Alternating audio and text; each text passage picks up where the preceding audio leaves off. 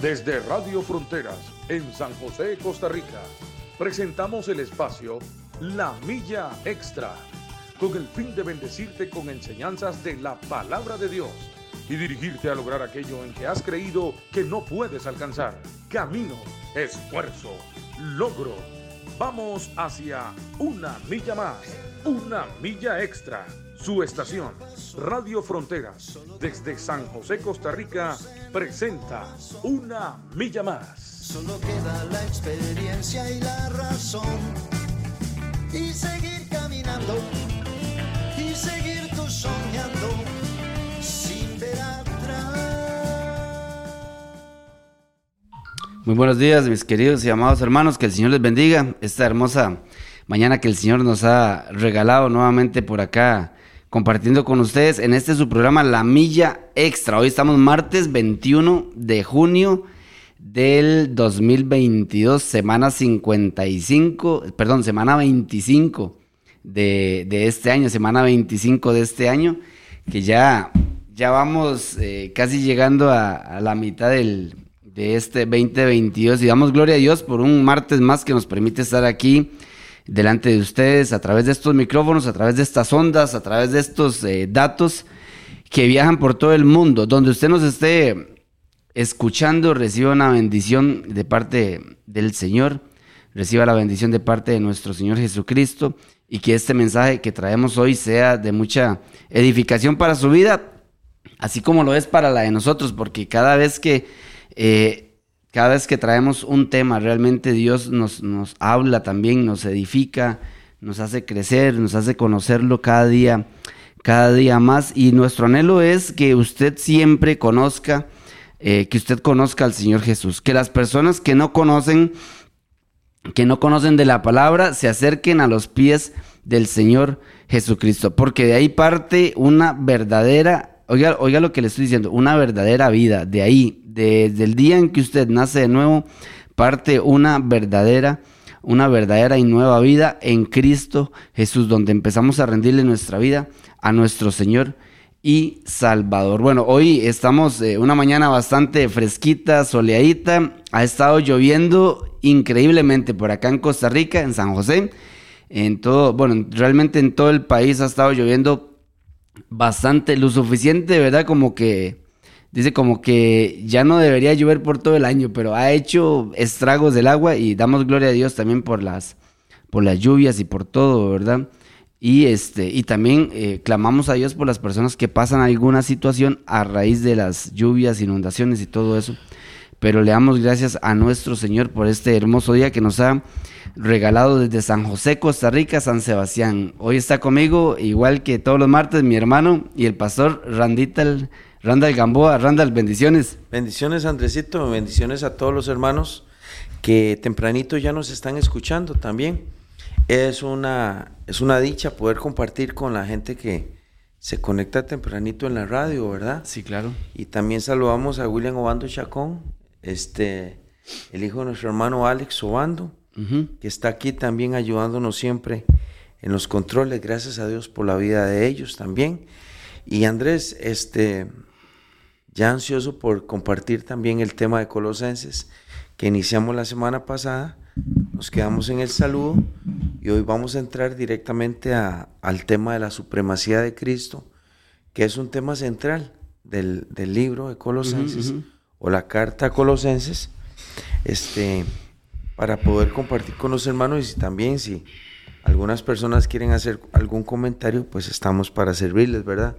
Ahí por medio de la web o también por medio de Facebook, que eh, la gente se conecta, ¿verdad? Hay mucha gente de aquí, de, Costa Rica, que se conecta por Facebook, pero hay otras personas que se conectan por la web, ¿verdad? Por, por el internet.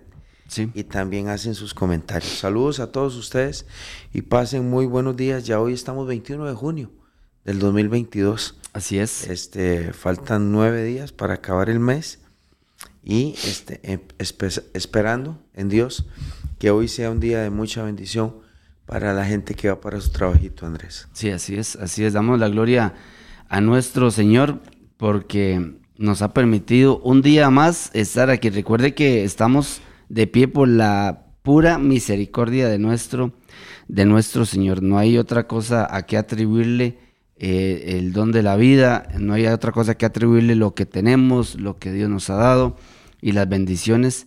Eh, y si usted está pasando alguna situación difícil, también Dios está ahí, aunque a veces no sintamos que Él está, ¿verdad? O aunque a veces no veamos, pero Dios está ahí, Dios, está, eh, Dios tiene todo en su control.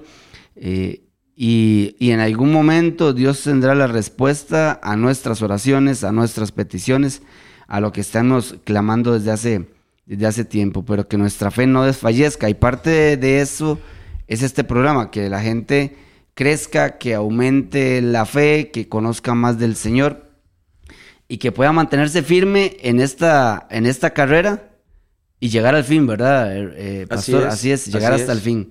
Esa es, la, esa, la, esa es la idea, poder llegar hasta el fin. Por eso estos programas nos, nos ayudan a crecer y a, y a, edificar. Así, así como, yo digo así, así, Randall, así como la gente escucha muchos programas, lee muchos libros, ve muchos documentales, ¿verdad? Y, va creciendo en, mucho conocimiento, ¿verdad? También nosotros como hijos de Dios tenemos que leer, tenemos que estudiar, tenemos que ir creciendo en el conocimiento de la palabra del Señor y en el conocimiento de nuestro, de nuestro Señor, para cada día conocerle un poco más. Sí, Andrés, por cierto, eso que usted está diciendo fue la oración del apóstol Pablo eh, cuando estuvimos leyendo la semana pasada este, la introducción o el saludo que Pablo le hace a la iglesia de Colosenses, una iglesia que estaba muy, muy cerca de la Odisea, ¿verdad? Que estaba en, el occidente de Asia. Una iglesia que estaba siendo atacada, Andrés, por, por filosofías, por pensamientos extraños, una iglesia que había creído en Cristo, pero como toda iglesia, en el camino se le empiezan a meter, eh, se le quiere meter enemigos del Evangelio puro. Sí, así es. Y empiezan a metérsele pensamientos agnósticos, pensamientos filosóficos, pensamientos judíos, quieren añadir a nuestra fe cosas. Y Pablo, que era un vigilante de las iglesias, Pablo, que aunque no había fundado Colosenses, probablemente la había iniciado esta iglesia Epafras, un hermano que sí se había convertido al Señor, que había huido en aquella, en aquella persecución de Jerusalén. Perdón, Epafras, ¿verdad? Pablo le, le, le, es necesario advertirle a, a la iglesia de Colosas que lo que han creído en Cristo, los que han creído en Cristo, no es necesario que le añadan cosas que Colosenses había empezado a experimentar. Es por ello que el primer, la, la Colosenses capítulo 1, verso 9 dice, por lo cual nosotros desde el día en que le oímos, no paramos de orar por ustedes y de pedir que sean llenos del conocimiento de su voluntad en toda sabiduría e inteligencia espiritual, para que ustedes anden como es digno del Señor, agradándole en todo, llevando fruto en toda buena obra y creciendo en el conocimiento de Dios. Este saludo y esta petición de oración que hace Pablo no es, no es en vano. Tiene una una buena intención, Andrés. Y es espantar, si me permiten la expresión, espantar todo, toda herejía o toda falsa enseñanza que se está metiendo en la iglesia de Colosenses. Andrés, las iglesias cuestan mucho conservarlas. Las, las, iglesias siempre van a ser terreno para blanco para falsas enseñanzas, correcto para falsas enseñanzas, para herejías, para pensamientos raros, pensamientos muy raros. Hasta el día de hoy, dos mil años después, la iglesia sigue siendo atacada por cosas muy extrañas. A la iglesia se le pegan pulgas muy raras. Sí. Y cuando, cuando digo eso, eh, no estoy diciendo que Dios no tiene cuidado de nosotros, de la iglesia. No, por eso mismo, al contrario. Como tiene cuidado de nosotros, Dios siempre levanta hombres que prediquen la verdad y que enseñen la verdad. Por ejemplo, el caso de Colosenses tenía un ataque por todo lado. Tenía ataques de los griegos, ataques de los agnósticos o de los gnósticos que le, le querían creer a, la gente que la revelación del Evangelio era para algunos iluminados. Gente que había crecido en el conocimiento de Dios tanto, tanto, tanto, que otros no eran tan iluminados, pero que ellos sí. Después aparecen los judíos diciéndole, está bien creer en Cristo, pero celebremos estas fiestas, celebremos estas actividades, no nos olvidemos de estos elementos judíos, agreguémosle a nuestra fe esta parte hebrea, esta parte judía, no tenemos que desechar lo del judaísmo. Andrés, un montón de enemigos tenía la iglesia. Sí, inclusive, inclusive leyendo Randall, eh, en, Asia, en Asia Menor dice que era un gran centro cultural era, un, gran, centro comercial eh, también. y, y, dice que, eh, que también era un gran centro para el paganismo y para las religiones misteriosas. Sí. O sea, había mucha influencia, mucha influencia de las iglesias, ya sea del paganismo y de muchas religiones misteriosas que dentro de esas está el gnosticismo, que ya, ya existía. La gente cree que que eso nació hace poquito, en este siglo, ¿verdad? Sí. Pero realmente ya existía el gnosticismo, que inclusive fue una de las primeras herejías, ¿verdad? De la iglesia, de la iglesia, eh, eh, en meterse en la iglesia, sí. en meterse en la iglesia. Pablo ve eso, Pablo se da cuenta de lo que está sucediendo, de lo que está sucediendo, y, y cómo nosotros también partiendo de ese hecho, o sea, tenemos que saber que nosotros estamos ahorita, actualmente, ya como está la, tecnología también, Randall, estamos rodeados de una eh, pluriculturalidad, por decirlo de esta manera, ¿verdad? Que, que es que hay mucha mucho alrededor de nosotros diferente a lo que nosotros creemos. Y cada uno cree que tiene la razón y cada uno cree que lo de ellos es lo mejor, ¿verdad? Este, pero eh, pero ¿cuál es el problema? Que todo eso llega a influenciar o quiere influenciar eh, la iglesia de Cristo. Sí. Y muchos cristianos, estando en este lado del, potrero, se pasan para el otro lado para ver qué se pueden traer del otro lado. Sí. ¿Verdad? Porque no, no llegan a tener esa plenitud de vida en el Señor. Entonces andan buscando en otros lugares lo que les está supuestamente haciendo falta de este lado, ¿verdad? Ese era, era el ataque a la iglesia. E, este ataque no es tan. No es tan evidentemente satánico. O sea, no era que se metían en la iglesia así de fácil para cambiar la doctrina de un solo, porque si no los cristianos lo hubieran identificado. Sí. Eh, siempre la herejía y las falsas enseñanzas van a ser sigilosas, Andrés.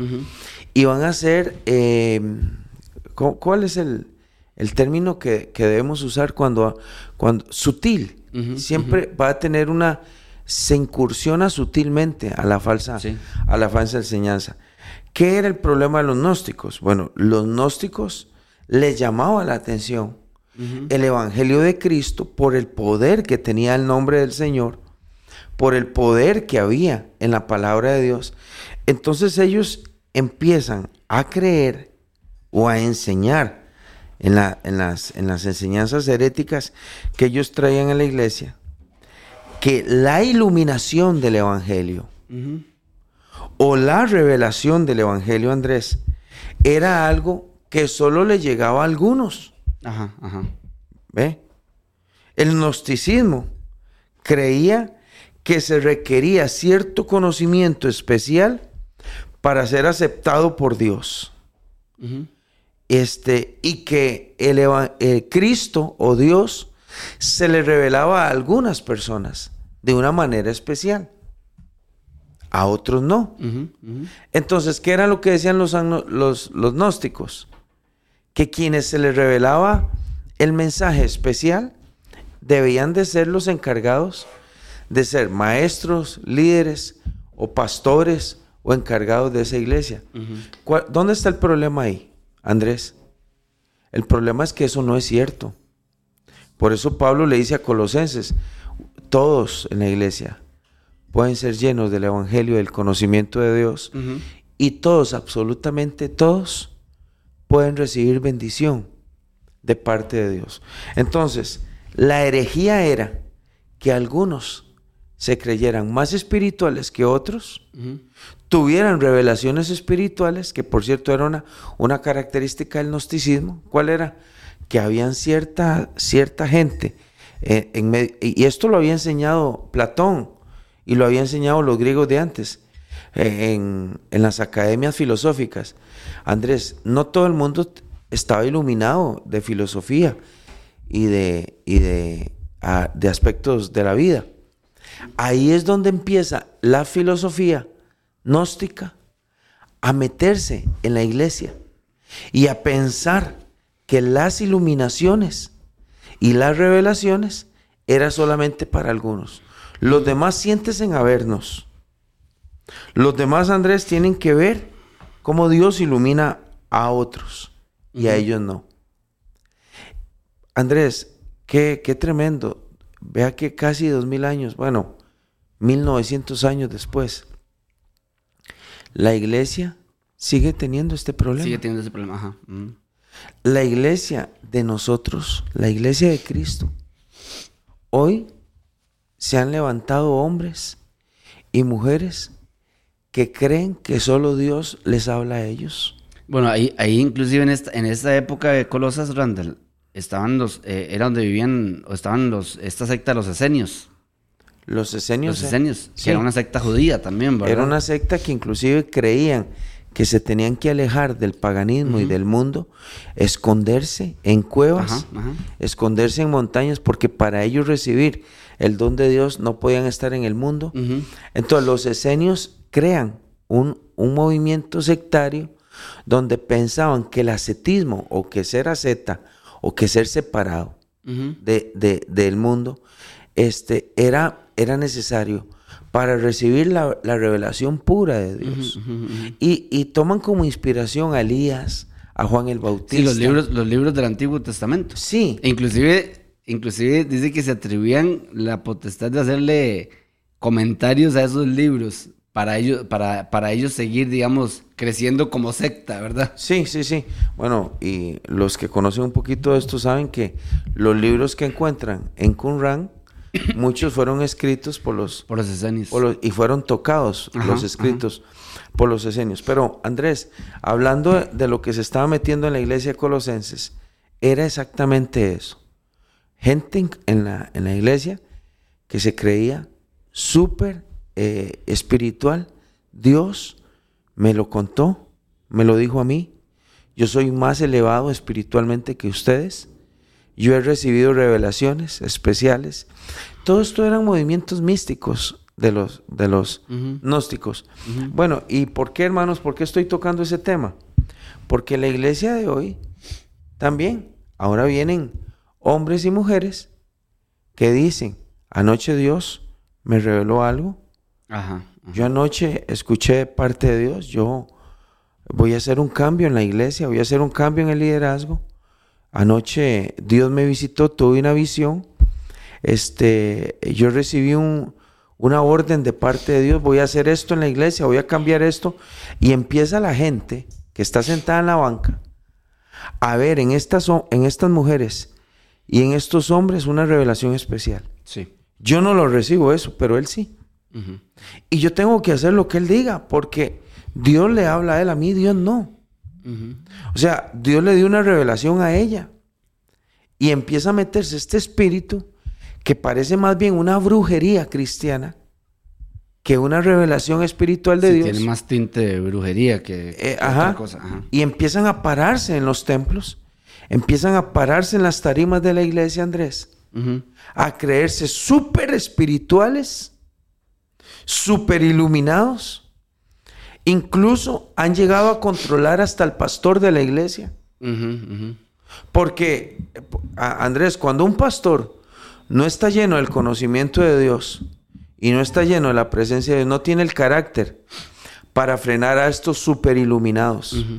Vea que la iglesia de Colosenses tenía un problema de gnosticismo metido ya en la iglesia tenía un problema de herejía metido ya en la iglesia. Ya estaba dentro de la iglesia. Si no es porque Pablo escribe esta carta a Colosenses, la iglesia de Colosas termina desviada, Andrés, por todas estas herejías. Ahora, ¿cómo se da cuenta Pablo de esto? Obviamente tiene un colaborador, Epafras.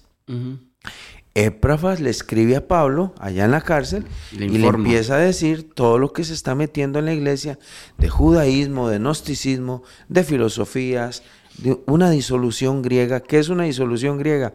Evangelio con pensamientos griegos, como los estoicos y de todas aquellas personas que empezaban a combinar el evangelio. No, está bien, crea en Cristo, pero haga esto, haga lo otro, practique esto, no se le olvide judaísmo, celebre las fiestas, no coma esto, no, se case.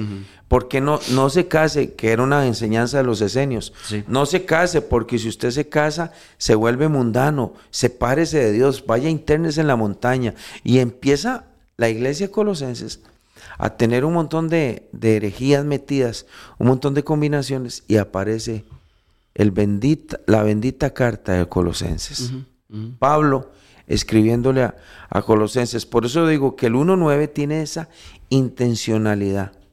Por lo cual también nosotros desde que oímos la fe que ustedes tienen, no cesamos de orar por ustedes y de pedir de que sean llenos del conocimiento de su voluntad, sabiduría, inteligencia. O sea, Pablo lo que le está diciendo es, no tienen que ser llenos de las universidades griegas, no tienen que ser llenos de las herejías, no tienen que ser llenos de un montón. Sí, sí, Tienen que ser llenos del conocimiento de Dios. Totalmente. Entonces, desde el saludo de la carta, hay ya una intención de Pablo de espantar a todas las herejías.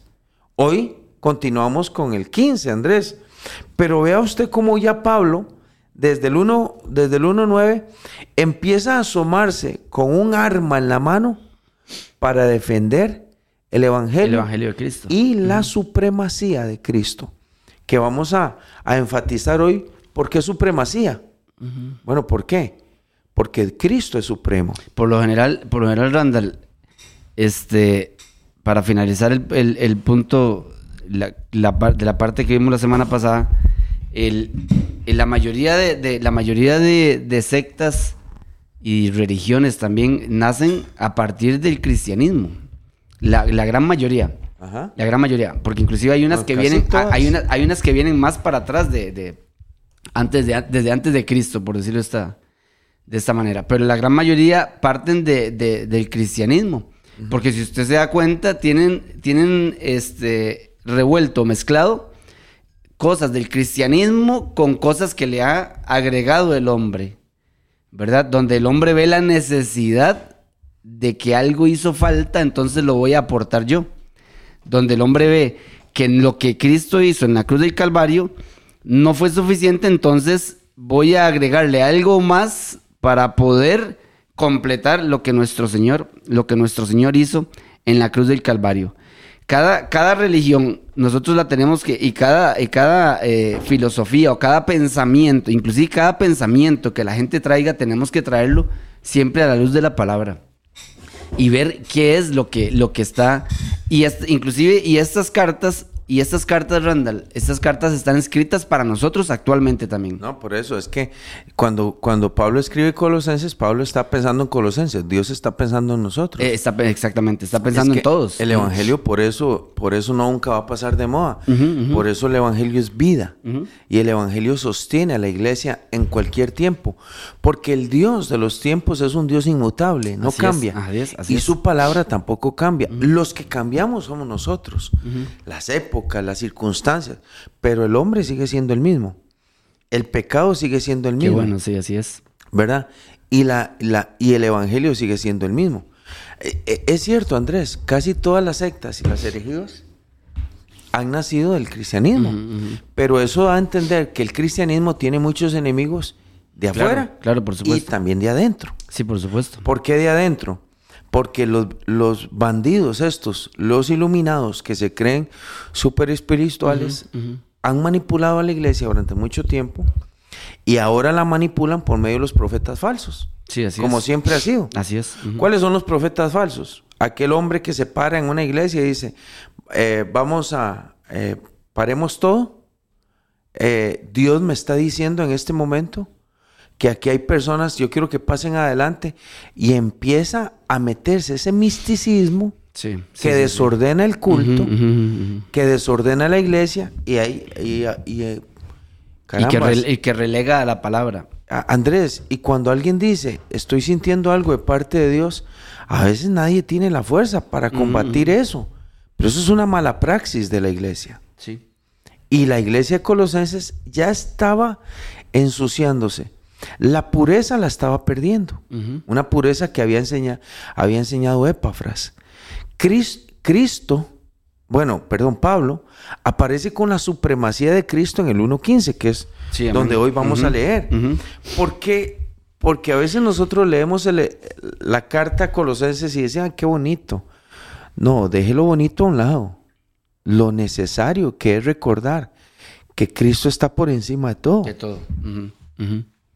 Sí, esta, ¿Por qué? Porque si lo recordamos constantemente, entonces espantamos a los espantapájaros. los quitamos. Los que quieren engañarnos. Vea lo que dice Colosenses 1.15, Andrés, entremos ahí. Porque después del saludo, ya Pablo entra con el cuerpo del libro o con el cuerpo del mensaje. ¿Cuál es? 1.15. Dice, Él es la imagen del Dios invisible, el primogénito de toda la creación. Dice el 16, porque en Él fueron creadas todas las cosas, las que hay en los cielos y las que hay en la tierra, visibles e invisibles, sean tronos, sean dominios, sean principados, sean potestades todo fue creado por medio de Él y para Él. Y Él es antes de todas las cosas, y todas las cosas en Él subsisten. Él es la cabeza, y Él es la cabeza del cuerpo que es la iglesia. Él que es el principio, el primogénito de entre los muertos, para que en todo tenga la preeminencia. Siga, Andrés. Por cuanto agradó al Padre que Él que en él habitase toda plenitud, y por medio de él reconciliar consigo todas las cosas, así las que están en la tierra como las que están en los cielos, haciendo la paz mediante la sangre de su cruz. Y a vosotros que erais en otro tiempo extraños y enemigos en vuestra mente, haciendo malas obras, ahora os ha reconciliado en su cuerpo en su cuerpo de carne por medio de la muerte para presentaros santos y sin mancha e irreprensibles delante de él. Verso 23 dice, si en verdad permanecéis fundados y firmes en la fe y sin moveros de la esperanza del Evangelio que habéis oído, el cual se predica en toda la creación que está debajo del cielo, del cual yo, Pablo, fui hecho ministro. Vea qué, vea qué apología hace Pablo. Vea qué presentación de Cristo. Qué defensa. Si cualquier pastor y cualquier predicador usara el, mensaje central del Evangelio como Pablo lo presenta aquí, sería una iglesia libre de toda herejía. Porque Pablo lo que quiere presentar es a un Cristo muy completo. ¿Por qué, Andrés? porque la gente de Colosas estaba añadiendo al, creer a la fe en Cristo, le estaba agregando muchos elementos innecesarios. Sí, totalmente. Pablo dice, Cristo es la parte visible del Dios invisible. Pablo lo que está diciendo es, si ustedes tienen a Cristo, tienen a Dios. Sí, así es. Si ustedes lo vieron, vieron a Dios. Dice, eh, que es, ha sido un texto muy mal usado por los testigos de Jehová, el 1.15, donde dicen que Cristo es el primogénito de la creación. Entonces el testigo de Jehová dice que ahí es donde Cristo eh, eh, se presenta como un ser creado por Dios. Cuando dice, Él es el primogénito de la creación, Está diciendo el testigo de Jehová, y no solo el testigo de Jehová, ahorita le digo quién más. Dice, Cristo fue creado por el único Dios verdadero, que también fue una herejía del primer siglo, sí, así es. donde decían que Cristo no era Dios, sino que había sido creado por Dios, creado por Dios y terminaron mucha gente eh, creyendo como, como Arrio, que fue un padre de la iglesia apostólica en el segundo siglo, que, inventa, que crea el arrianismo, donde decía, Cristo no es Dios. Cristo no es Dios. Cristo es como una esencia, como una, un reflejo de Dios, como, como un, enviado de Dios, y entonces se metió la herejía en la iglesia. Los testigos de Jehová dicen, Cristo fue creado por Dios. Cristo es el primogénito, Colosenses 1.15. No, no, no, señores.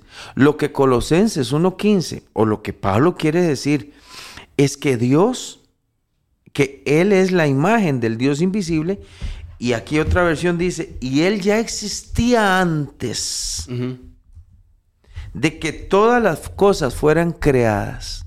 Lo que Pablo dice es, cuando todo el mundo fue creado, ya Él era. Ya Él existía. Ya él era. Ya él era. No era ni que existía, ya él era. Ya él era.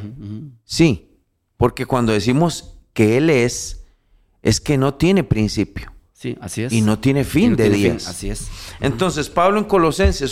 yo, no sé qué hacen los testigos de Jehová con el versículo en San Juan, en San Juan 10, 30, que dice: Yo y el Padre. Todo eso estamos, yo y el Padre, uno somos. No, lo, han manoseado mucho. Lo, han, lo, han, lo, han tergiversado. Si manosean el, el San Juan 1.1, donde dice, y el verbo era un Dios. Ajá, sí. Ya, ya está, ya está tocado todo lo que viene Todo lo que viene para adelante, ajá. ¿Verdad? Pero Pablo le dice a Colosenses, dice, todo lo que ustedes ven fue creado por Dios. Pero fue creado por causa del Hijo. El verso 16 dice, porque por medio de él Dios creó todo lo que existe, en lugares celestiales y en la tierra también.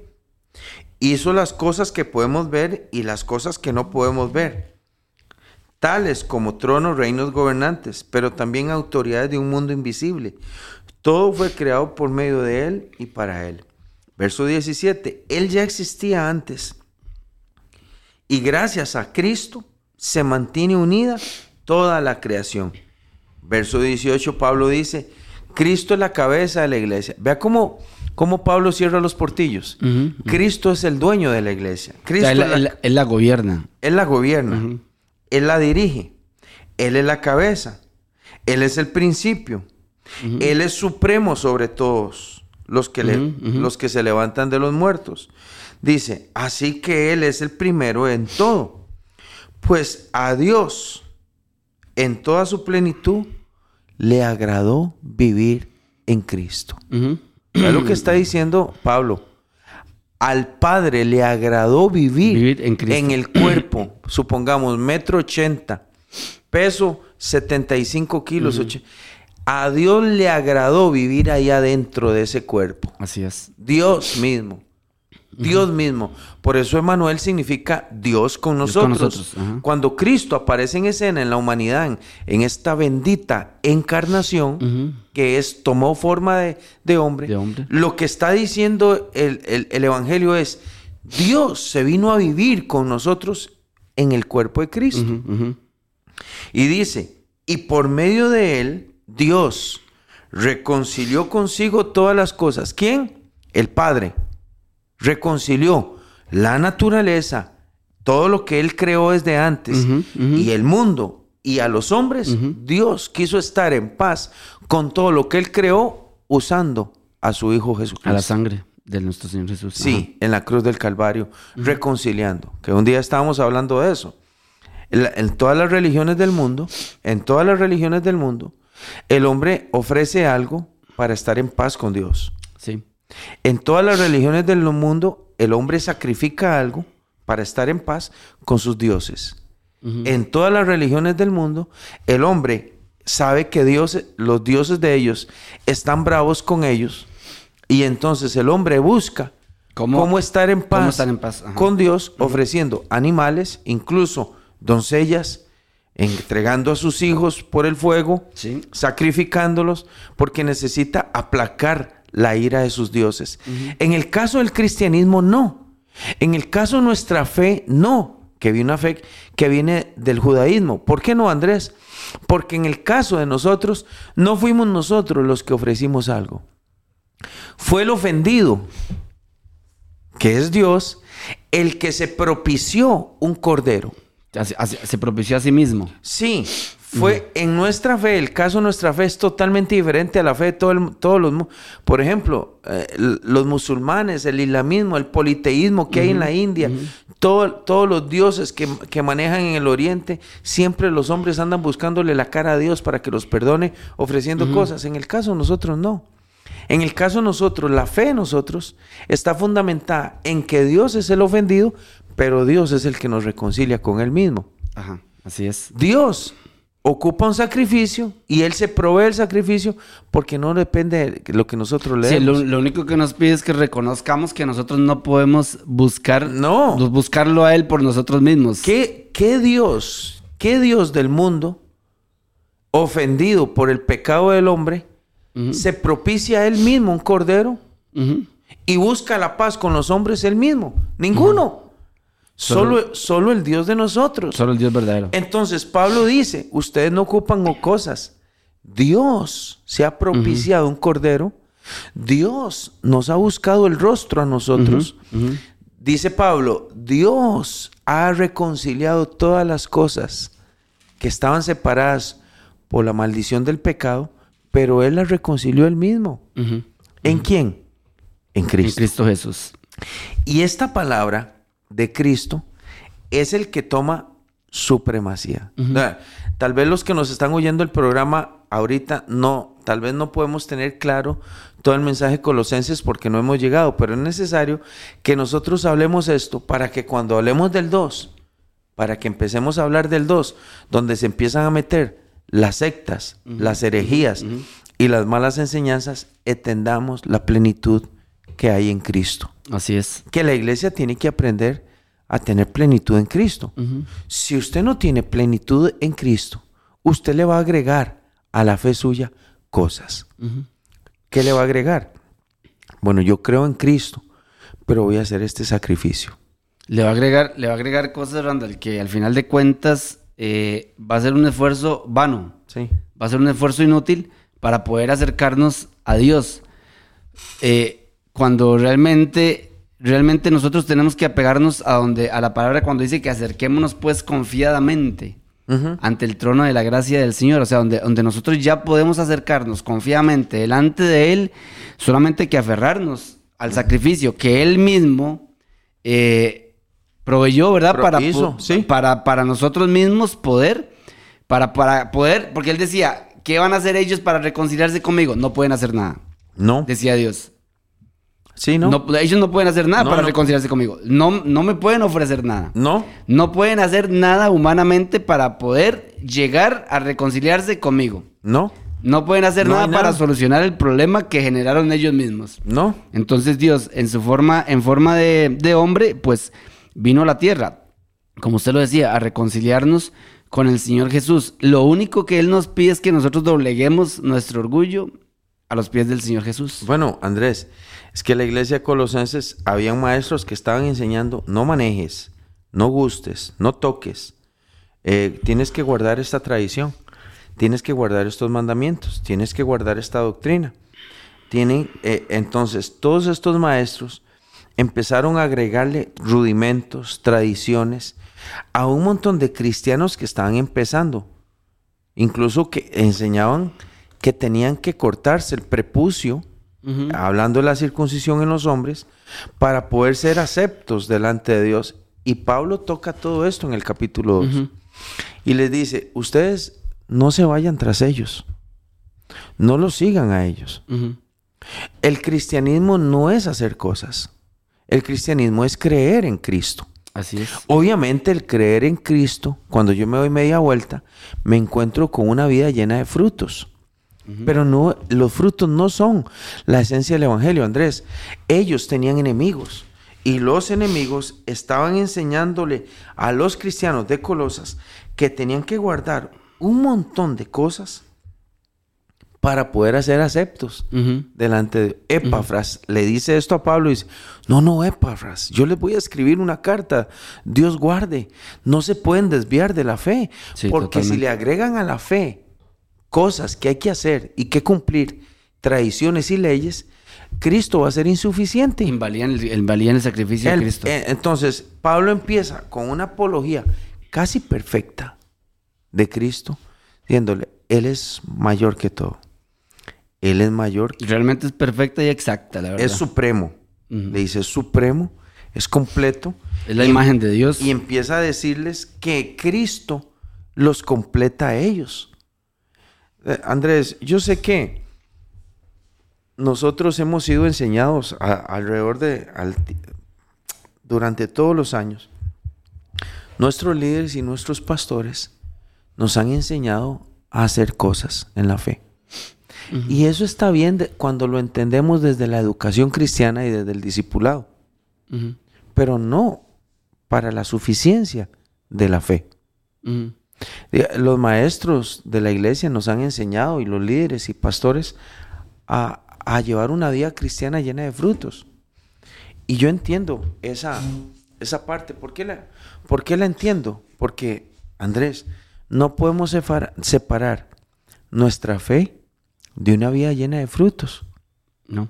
No la podemos separar. Bueno, Pablo lo menciona en el versículo 10. Sí, y también Santiago dice que nuestra fe sin, frutos no, no sirve. Eh, tiene, tiene toda la razón. Dice Santiago, muéstreme su fe sin obras. y, yo, le mostraré la mía. Mostrar en obras. Pero el creer en Cristo no necesita adornos, ni necesita aditivos o aspectos adicionales. Nosotros no podemos enseñar a la gente a creer en Cristo y agregarle cosas a esa fe. Haga esto para que sea acepto. Cumpla esto celebre esto, haga lo otro. Si yo enseño eso, estoy enseñando a la gente a obrar. No estoy enseñando a la gente a creer. Sí, así es. Y la iglesia de Colosas tenía enemigos. Porque siempre, Andrés, y yo quiero que, que, nos ponga, pongamos atención en algo que es esencial en la fe. La suficiencia de Cristo espanta al enemigo. Sí, totalmente. Y tiene muchos enemigos también. Siempre a lo que Cristo hizo en la cruz, lo que le querrán desacreditar cosas y le querrán también quitar y añadir cosas. Cuando un hombre nos enseña a nosotros, agréguele a su fe guardar fiestas, a sacrificios, ayunos, haga esto, haga lo otro, para que usted pueda alcanzar el favor y la gracia. Lo que le está diciendo es que la cruz no alcanza. Lo que Cristo hizo en la cruz. inclusive, y, es, y es una línea muy delgada, Randall, porque, porque yo creo que usted lo mencionaba la semana pasada, de que inclusive, por ejemplo, en la misma iglesia cristiana, que hay gente que inclusive practica el ayuno buscando un favor de Dios o buscando algo del Señor. ¿Verdad? Cuando realmente el ayuno, el ayuno tiene otra connotación realmente en la palabra del Señor, ¿verdad? O hacen buenas obras o quieren trabajar activamente en el servicio del Señor para buscar agradar a Dios en algo. Cuando nosotros, cuando nosotros realmente, como, como usted lo dice muy claramente, el, el, el sacrificio de Cristo, o sea, Cristo es suficiente. Suficiente. O sea, con eso tenemos, y, fue suficiente, y, veamos el ejemplo. Yo siempre pongo este ejemplo que a mí, a mí me, gusta mucho porque es el ejemplo más, yo pienso que es más bueno que hay del ladrón en la cruz del Calvario, Randall. El ladrón de la cruz del Calvario, pues, lo, reconoce y lo acepta. Y fue en el último momento de su vida. Sí, le fue suficiente. Le, fue suficiente. O sea, a él fue suficiente creer en el Señor Jesús en el último momento como para como para decir nosotros que tenemos que agregar algo más. Lastimosamente, cuando usted le agrega algo más al sacrificio de Cristo, primero, primero invalida el sacrificio de Cristo. O lo hace incompleto. Lo hace, ah, lo hace incompleto y, lo, y lo, lo invalida y también ya le pone un imposible al ser humano porque no va a poder entonces alcanzar Nunca. la salvación nunca. Yo creo que la suficiencia de Cristo en la vida de un hombre lo hace a ese hombre actuar. Nunca va a ser un hombre vago ni perezoso para buscar al Señor. Así es. Entonces, no es, no es que estamos, no tenemos que enfatizar en el número dos, enfaticemos en el número uno. Cuando alguien tiene a Cristo, ya. No, hay no va a haber ninguna contradicción, se va a ver. Se va a notar. Se va a notar, ajá, se va a notar totalmente de Eh, acuerdo. eh, el hombre que es que tiene la plenitud de Dios en su vida, que tiene a Cristo en su corazón, no tenemos que andarle preguntando cosas, ni tenemos que andar viendo si es cierto o no, si aceptó, si recibió. No, no, no, la suficiencia de la ple- ¿Quién, quién se llena de Cristo y no lo, y no lo deja ver? Andrés, ¿qué persona se llena de Cristo y no se le nota? Ninguna. A ninguno se lo ha dicho. ¿Cuál persona ninguna. lleno de la presencia de Dios no se le nota? Es que no hay ninguno. Cuando nosotros actuamos bajo la dirección de Dios, estamos mostrando destellos de su plenitud.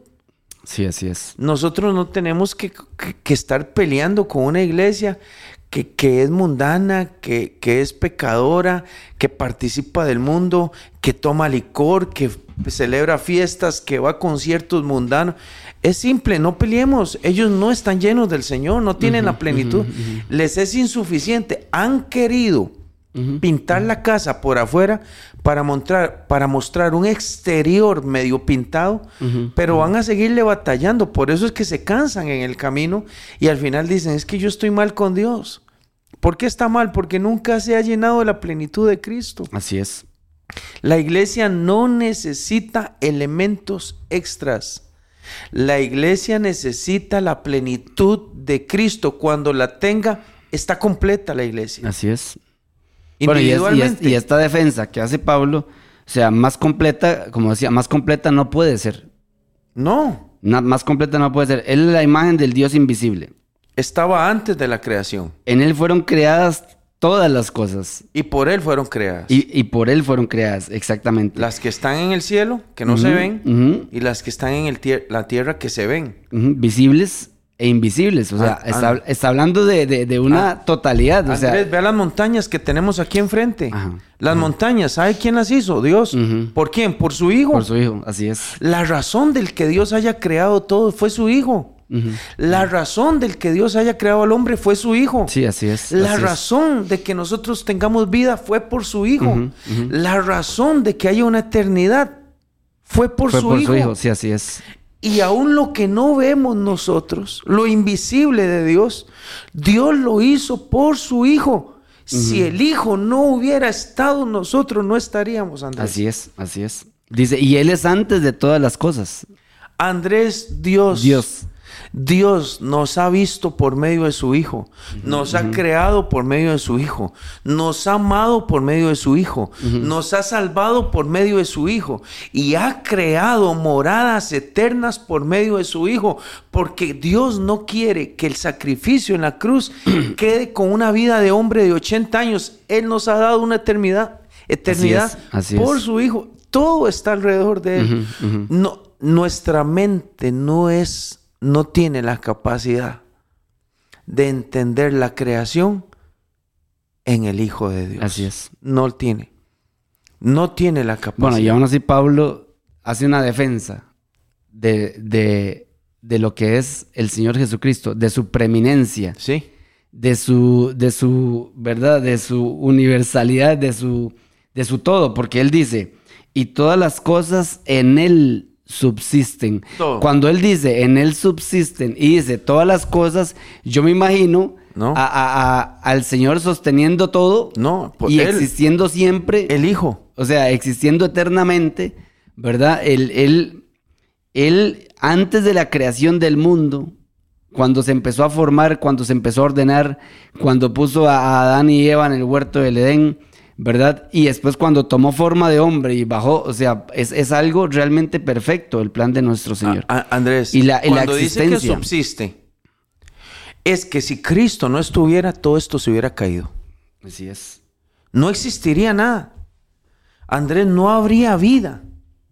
Andrés Pablo, cuando se presenta en Atenas en Hechos 17, ve, dice, veo hermanos que en todos ustedes son muy religiosos, porque viendo vuestros santuarios y viendo vuestros altares, me doy cuenta que adoran muchos dioses, pero me encuentro uno que dice al Dios no conocido. Y dice, quiero hablarles de ese. Y Pablo les dice, les voy a hablar de ese. Ese que es quien da aliento, el que da vida y el que da todas las cosas a los hombres. Él no necesita que ustedes en este santuario le vengan a traer algo. Vea qué cosa más tremenda. Hemos vivido una fe donde los hombres presentan comida, animales, ofrendas, diezmo. Hemos llevado una vida donde creemos que presentar algo al Dios, que bien hacemos Cuando, cuando traemos una ofrenda o ayudamos a los hermanos. Pero el Dios que nosotros tenemos se sostiene solo.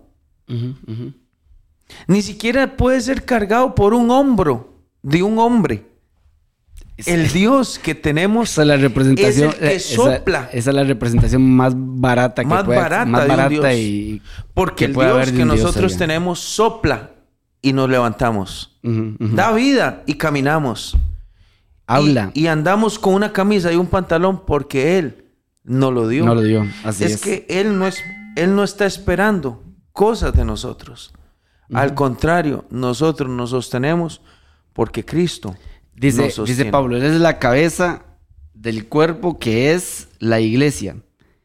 Él es el principio, dice Pablo, y el primogénito de entre los muertos, para que en todo tenga esa preeminencia, ese privilegio, ¿verdad? Eh, que goza Él de ser, de ser Dios.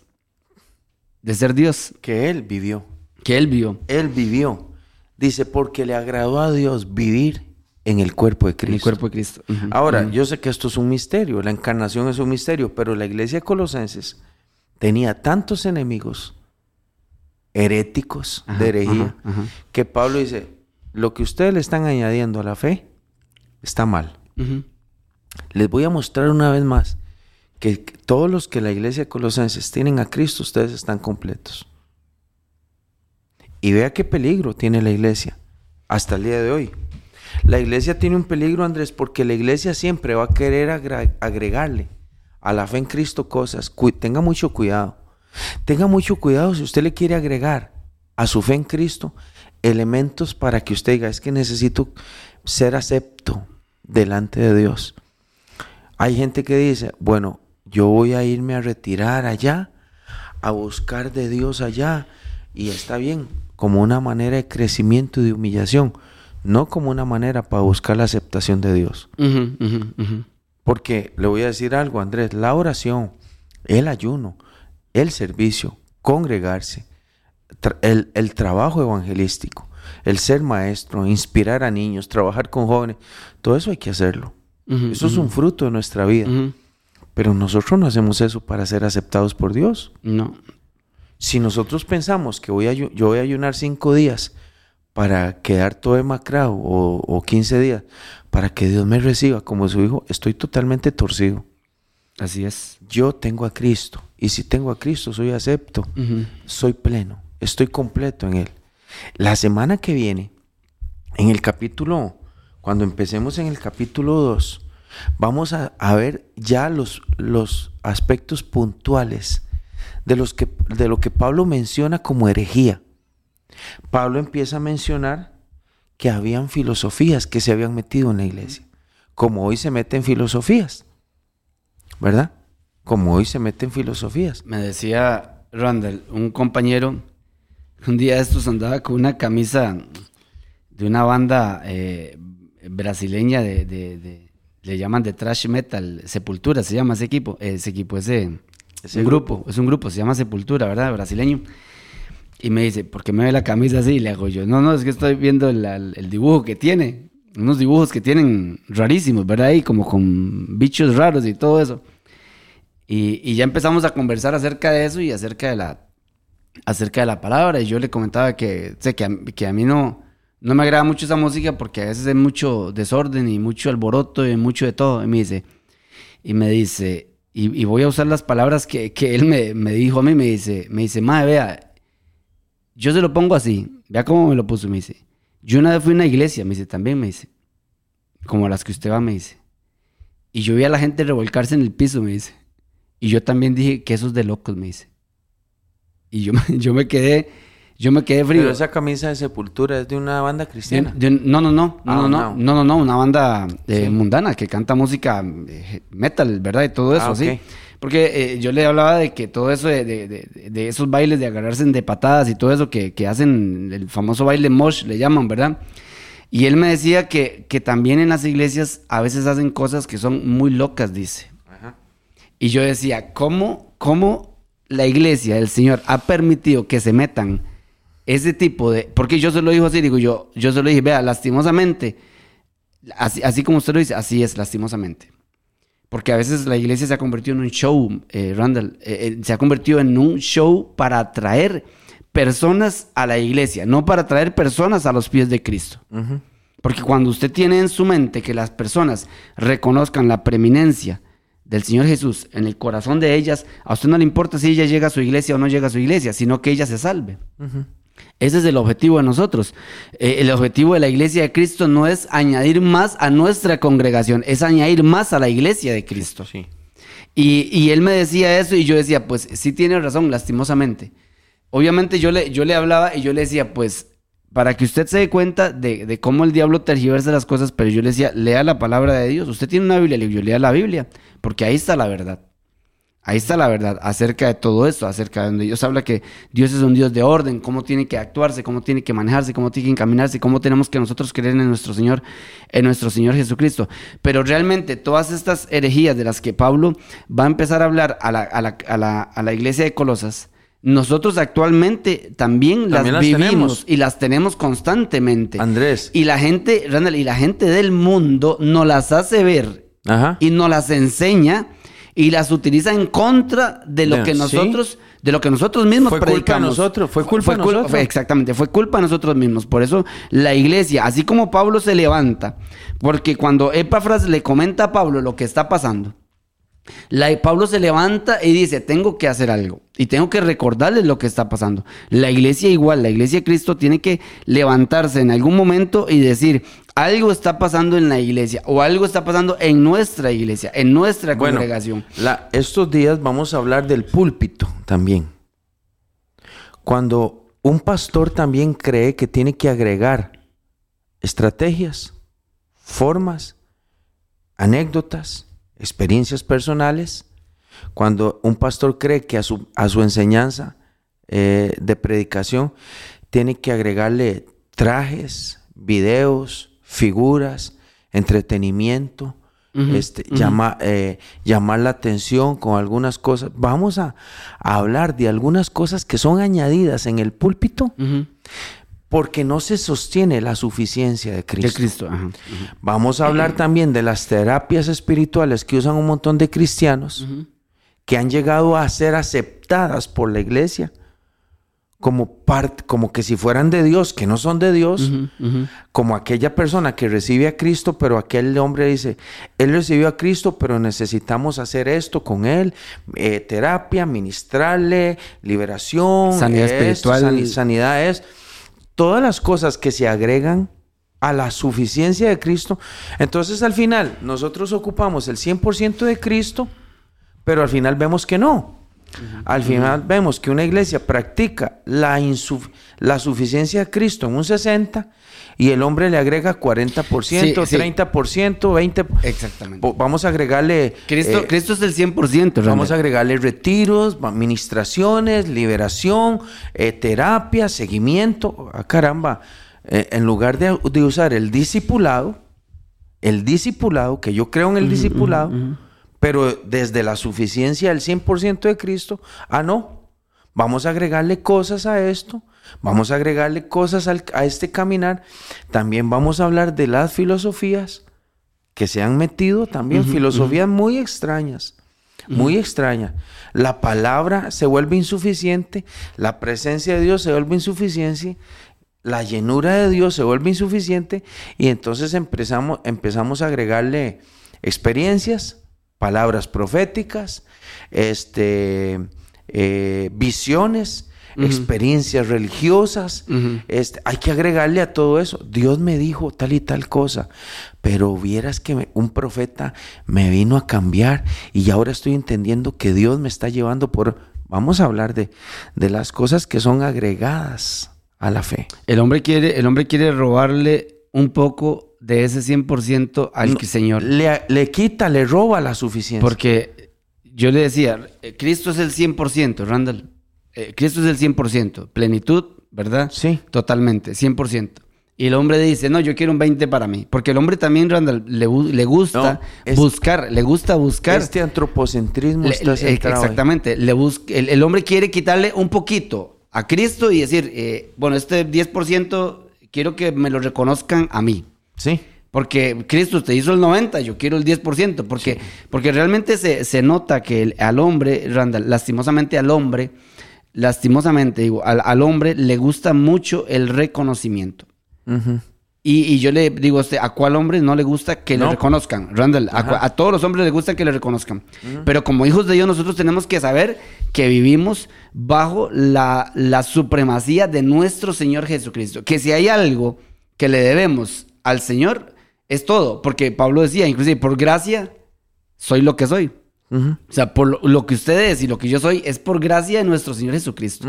No es porque hagamos hecho algo meritorio para obtenerlo, porque si fuera por méritos mereceríamos qué? La condenación eterna. Sí, es que hay que ver eso parte cuando, cuando el hombre figura en la iglesia. Cuando el hombre figura, va a, voy a usar frases como vieras, vieras ella ella tiene algo diferente. Ella cuando empieza a orar y la llama, vaya adelante. Porque ella le va a dar una palabra a usted. Él le va a dar una palabra. Y los mismos pastores se prestan al vacilón también. Porque hay pastores que llegan un domingo a la iglesia y dicen, hermanos, hoy les traigo algo nuevo. Dios me ha enseñado algunas cosas, las voy a sacar de mi corazón. Y todo el mundo para las orejas porque está centrado en el hombre. Vamos a ver cómo la suficiencia de Cristo tiene muchos enemigos estos días, bueno, estos martes, y también cómo el hombre cristiano le agrega cosas a la fe cayendo en herejía. Andrés, se nos acabó el tiempo. Eh, la próxima semana entramos con el capítulo 2. Ya empezamos con la advertencia de la supremacía de Cristo de Pablo. Y el próximo martes, si Dios lo permite y si el Señor no nos ha levantado, vamos a hablar del capítulo 2 de Colosenses. Amén, así es, así es. Vamos a darle seguimiento. Creo que por ahí hay gente conectada. Katia Octavia, Mari Chávez, Rosa Muñoz, William, Vero Mendoza, Alexandra Aguilar, Bernie Agüero, Norita, Doña Inés, eh, Beatriz Chis, Elena, Elena Vázquez, eh, Cintia, eh, Jorge Castro, Elena Vázquez, Bernie Agüero, por aquí está Maranela Abrán, Don Guillermo, Betsabe, hay mucha gente conectada y que hace eh, comentarios. Bueno, Cintia pone un comentario y dice, y dice, yo conozco la única terapia que me hizo enamorarme de Dios, de su palabra, que su palabra me trajo libertad a mi vida, sanidad, me enseña a, me enseña a perdonar a través de la pura palabra de Dios. Dice que el pastor Randall fue usado por Dios y su linda familia para ser mi de Guadalajara, ella estuvo congregándose con nosotros allá. Gloria a Dios. Bueno, qué bueno que la palabra de verdad hace, hace cambios y transforma los corazones. La próxima semana seguimos estudiando. Ya hoy se nos acabó el tiempo. Recuerde que el programa se repite en las noches a las 8 y 15 de la noche. Hoy tenemos hablando con sabiduría y doctrina para que se conecten a las 7 y 30 de la noche para que podamos eh, escuchar eh, testimonios y también enseñanzas de la palabra del Señor. Hemos estado en un periodo de testimonios de personas y de familias acerca de su vida en el Señor y de su vida en, Cristo Jesús y de su antigua vida también para que nosotros conozcamos cómo Cristo nos ha sacado de, eh, de la mentira, del engaño y, de, y del pecado. Le damos gracias a nuestro Señor. Vamos a orar para quedar despedidos y eh, para poder este, poner delante del Señor también las peticiones que ustedes y nosotros tengamos. Oramos. Padre, te damos gracias, Señor Jesús, por este día, por este momento que nos has regalado, Señor, por este martes que tú nos das para enseñar, para aprender de tu palabra, Señor. Te damos gracias, Señor, por la enseñanza, por lo que tú nos das, Señor. Ayúdanos a ponerlo por obra, Señor.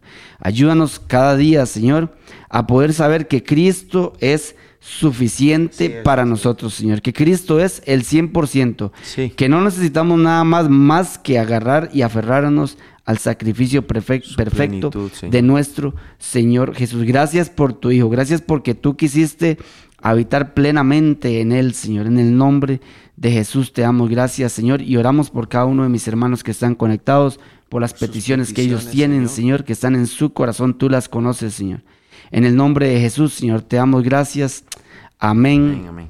y amén. Que el Señor les bendiga, Que que, Dios les tengan bendiga. un excelente día. Buenos días, hermanos. Que Dios les bendiga. Saludos y bendiciones.